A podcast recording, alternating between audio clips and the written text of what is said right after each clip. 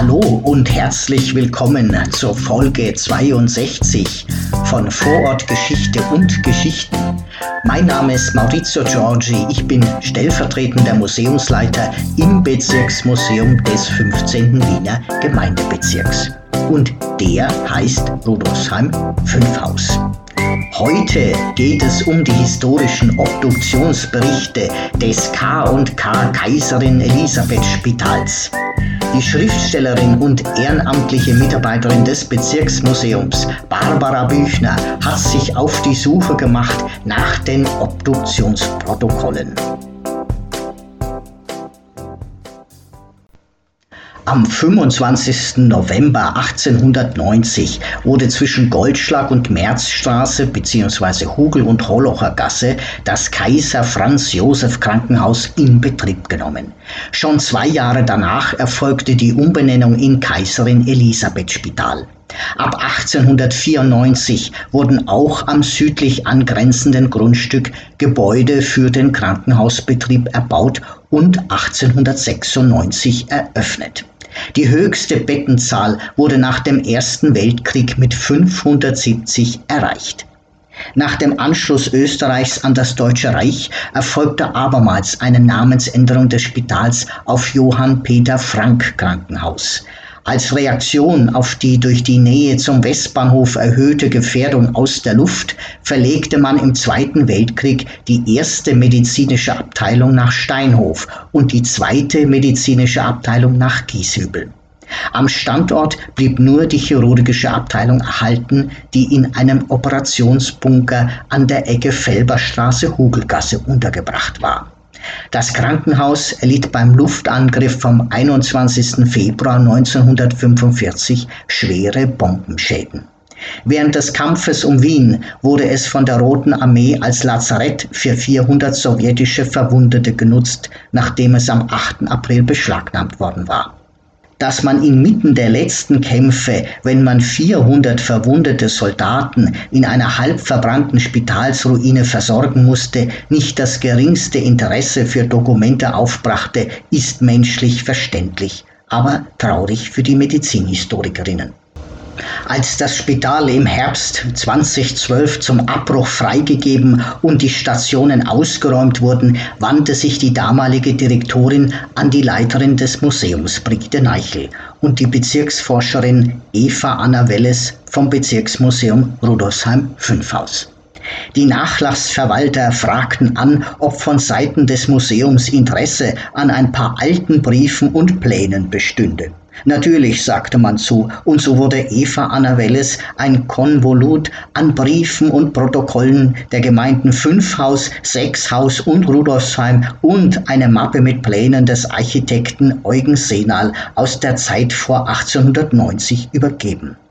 Eva Anna Welles erinnert sich, ich dachte, es würde sich vielleicht um eine Mappe mit Briefen handeln, die ich leicht einstecken könnte aber dann standen dort zwei große Postsäcke voll mit Papieren und eine Reisetasche mit Plänen. Ich weiß nicht mehr, wie ich es geschafft habe, das alles von der Hugelgasse 3 ins Museum in der Rosinagasse 4 zu transportieren. Und dann war nicht nur alles kunterbunt in die Säcke gestopft worden, es handelte sich auch um auf den ersten Blick unleserliche Urkunden, halb in Korinth, halb in Latein handschriftlich verfasst. Keine Mortui Vivus Dozent historischen Obduktionsprotokolle des K&K Kaiserin Elisabeth Spitals ausgearbeiteten Werke sondern hastig hingeschriebene Protokolle und Notizen, vielfach von Fehlern und Abkürzungen durchsetzt. Dabei enthielten die schwergewichtigen Postsäcke nur einen winzigen Bruchteil allen Schriftguts, das für uns interessant gewesen wäre. Unmengen waren verloren gegangen. Kein Wunder, das Kaiserin Elisabeth Spital wurde im Zweiten Weltkrieg von Bomben getroffen und teilweise zerstört.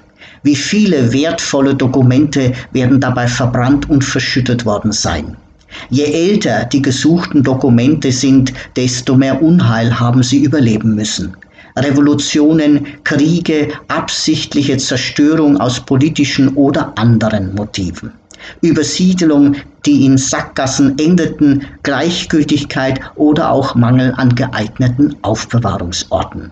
Es ist gar nicht auszudenken, was dort und andernorts alles unter Schutt begraben, in nassen Kellern aufgeweicht oder von Mäusen zu gemütlichen Nestern verarbeitet wurde. Und hat man das Geschriebene dann tatsächlich entziffert, bleibt noch die Frage nach dem Verständnis des Textes. Auf einem Skriptum aus dem Jahr 1716 ist beispielsweise zu lesen, April 1716.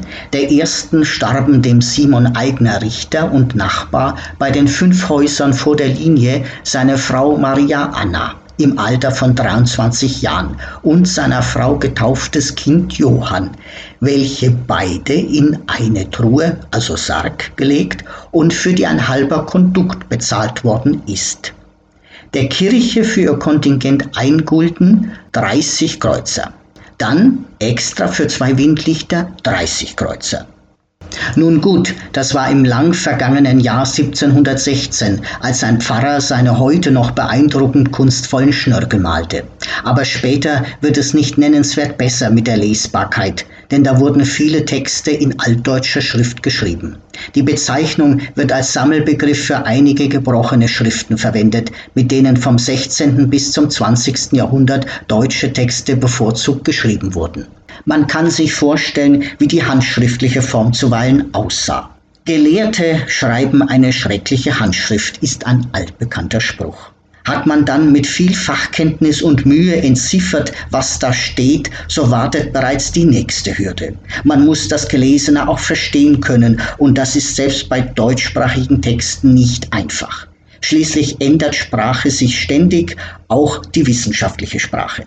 Man gebrauchte früher schon in der Umgangssprache und in der Literatur ein ganz anderes Vokabular, das für uns heutige durchaus unverständlich sein kann, erst recht in der Medizin.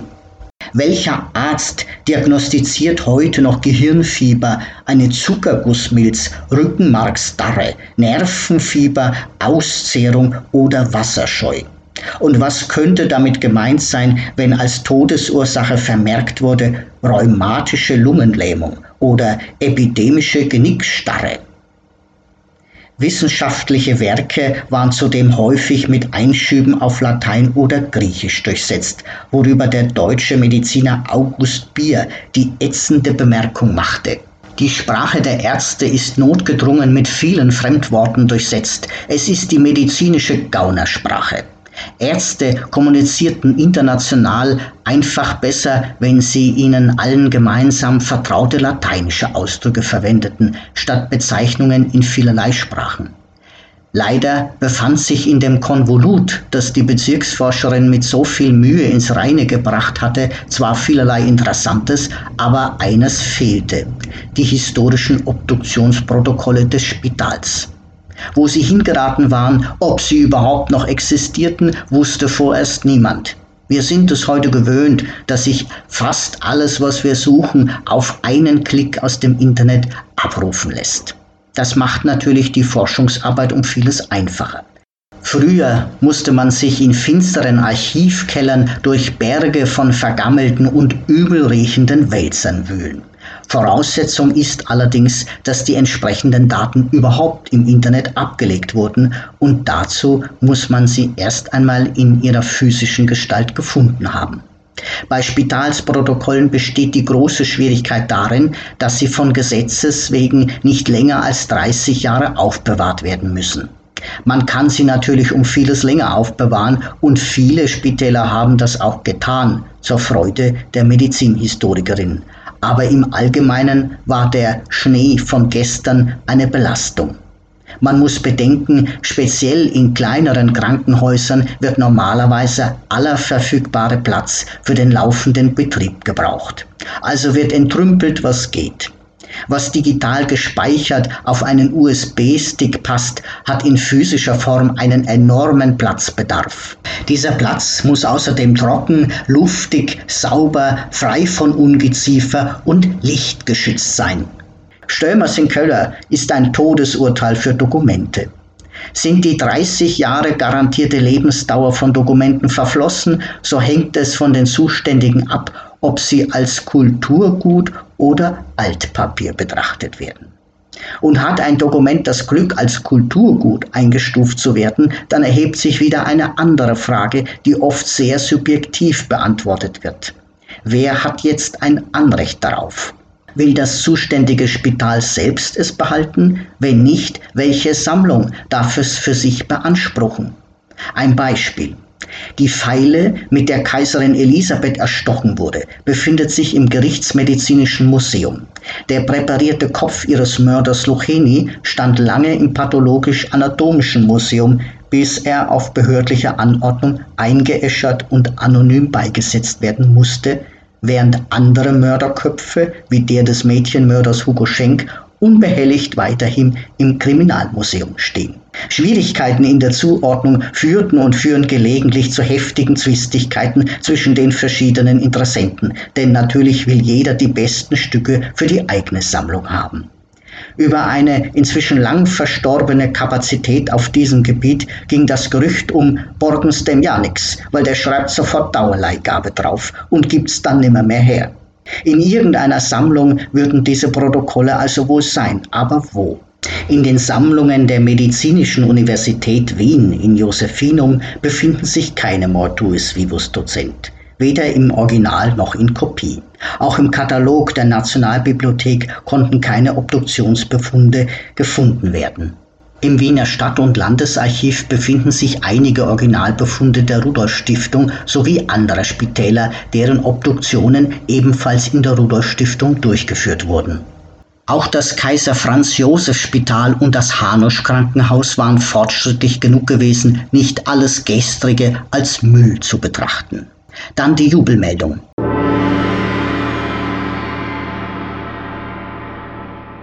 Die haben auch was vom Kaiser Elisabeth Spital. Erst ist Barbara Büchern begeistert, als sie erfuhr, dass sich einige Zielobjekte im Wiener Stadt- und Landesarchiv befinden könnten. Was ja auch logisch wäre. Und wirklich, dort sind betreffend das Sechshauser Spital und das Kaiserin Elisabeth Spital 33 Bände, also 1,3 Laufmeter, sogenannte Totenprotokolle über den beträchtlichen Zeitraum von 1879 bis 1965 verwahrt. Dann die Enttäuschung. Ein Totenprotokoll ist etwas völlig anderes als ein Sektionsprotokoll. Aus unerfindlichen Gründen dokumentierte man fein säuberlich die Aufnahmezahl, Namen, Eintrittstag, Austrittstag, Pavillon und Zimmernummer. Die Diagnose, mit der die Kranken eingeliefert wurden, wurde jedoch nicht vermerkt. Also Herr und Frau Mustermann sind also wegen irgendwas behandelt worden und an irgendwas gestorben. Auch die Todesursache wird nicht angeführt. Dementsprechend gibt es auch keine Obduktionsprotokolle, gerade das, was die medizinhistorische Forschung am meisten interessieren würde, fehlt.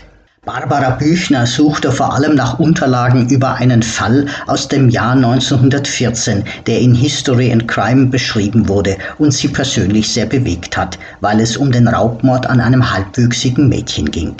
Der Täter ihr Onkel. Motiv des Mordes zwei Kronen. Eine lächerliche Summe, umgerechnet zwei Euro. Die Illustrierte Kronenzeitung vom 16. Dezember 1914 schreibt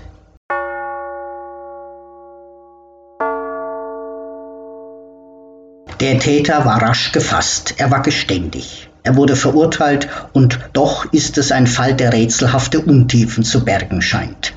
War es ein simpler Raubmord oder ein Lustmord? Oder blutige Rache für abwertende Bemerkungen der jungen Friederike, die ihren Onkel verachtete? Warum arbeitet der Onkel nicht? Wir haben selber nur so wenig und der Onkel ist uns alles weg. Oder der Versuch, eine vielleicht misslungene Vergewaltigung zu vertuschen. Was für ein Mensch ist Rudolf Kremser? Von seinem Leben vor der Tat ist nur wenig bekannt. Er war verheiratet und Vater von vier Kindern. Als seine Frau starb, überließ er die Kinder ihrem Schicksal und ging ins Ausland. Später kehrte er nach Wien zurück, wo er eine Vorstrafe an die andere reihte. Zuweilen wohnte er im Männerheim in der Wurlitzer Gasse in Hernals. Zuweilen trieb er sich obdachlos herum. Gelegentlich arbeitete er ein paar Tage lang, zuletzt als Badediener. Doch im Allgemeinen hielt er sich an den von ihm selbst ausgesprochenen Grundsatz Arbeiten ist nur was für die Dummen. Aber war dieser arbeitsscheue und haltlose Mann deswegen auch ein Sexualverbrecher? Dass der Verdacht relativ rasch aufkam, ist nicht zuletzt seinen eigenen mysteriösen und doppeldeutigen Bemerkungen zu verdanken. Kremser war damals in Not und aus dem Umstand, dass er eine Zwei-Kronen-Note am Tatort an sich genommen hat, konnte geschlossen werden, dass der furchtbare Mord zu Raubzwecken begangen wurde. Eine Annahme, die auch noch durch das spezielle kriminelle Vorleben des Angeklagten gestützt wird. In der heutigen Verhandlung aber, die sich unter dem Vorsitz des Oberlandesgerichtsrates Dr. Weinlich abspielt, trat das Gewinnsuchtsmotiv immer mehr in den Hintergrund. Andere Ursachen wurden, wenn auch nur verschleiert, sichtbar und der Verdacht wurde im Laufe des Vormittags immer stärker, dass man es hier mit einem Täter zu tun habe, der keinen Mord begangen hat, um ein Hindernis zu beseitigen. Was war geschehen, dass die Zeitungen sich bewogen fühlten, von einem rätselhaften Mord mit verschleierten Ursachen zu sprechen? Es gab vom ersten Augenblick an keinen Zweifel, wer der Täter sein musste. Rudolf Kremser legte auch bald ein Geständnis ab, wobei er sinngemäß sagte, wo so viele tapfere Männer im Krieg fallen, zählt das Blut eines Mädchens nicht. Seine Verantwortung wechselte ständig, wie sich im Prozess erweisen sollte. Immerhin gab er zu, dass er nach dem Morde vom Schubladenkastel eine Zwei-Kronen-Note genommen, die die Mutter für das Mittagessen der Kleinen zurückgelassen hatte. Kurz nach dem Geständnis jedoch verlegte er sich wieder auf einen Trick, der ihm schon oft aus der Patsche geholfen hatte. Er spielte den Narren, wie er selber zugab, simulierte ein Kriegstrauma, Wahnvorstellungen und so weiter und so weiter. Die Zeitungen machten viel aus diesen verworrenen Äußerungen. Die neue freie Presse vom 10. April 1915 schreibt.